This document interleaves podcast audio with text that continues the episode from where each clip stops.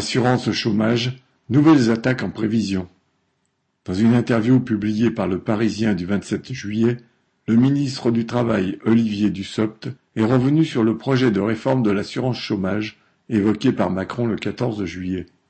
Cela sera le premier texte présenté au Parlement dès la rentrée, a-t-il annoncé, car, selon lui, il y a urgence à prolonger la réforme mise en place l'an passé pour atteindre le plein emploi en 2027. Ce que Macron et ses suiveurs appellent plein emploi serait un taux de chômage de 5%. Mais pour un travailleur, le plein emploi signifierait la possibilité d'en retrouver un de son choix au bout de quelques semaines, et ce n'est pas avec un tel taux qu'il y parviendra. Prenant modèle sur ce qui se pratique, affirme-t-il au Canada, Dussopt veut durcir les règles d'indemnisation des chômeurs, citation, quand le marché de l'emploi est favorable, et les assouplir quand ça va mal.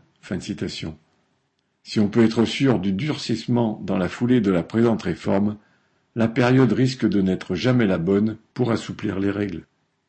En outre, le ministre annonce déjà que pour toucher le RSA, une fois les droits à l'indemnisation épuisés, il faudra avoir travaillé quinze ou vingt heures par semaine dans, citation, une activité effective qui permet l'insertion, précise-t-il. Autrement dit, il compte fournir une main-d'œuvre quasi gratuite à des patrons qui n'arriveraient pas à embaucher autrement, vu les conditions de travail et de salaire.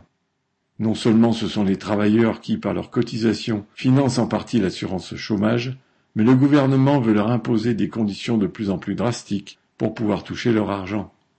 En tout cas, les voilà prévenus. C'est dès le début octobre que les attaques vont commencer. Cela laisse le temps de préparer la riposte pour frapper avant d'avoir mal. Marianne l'amiral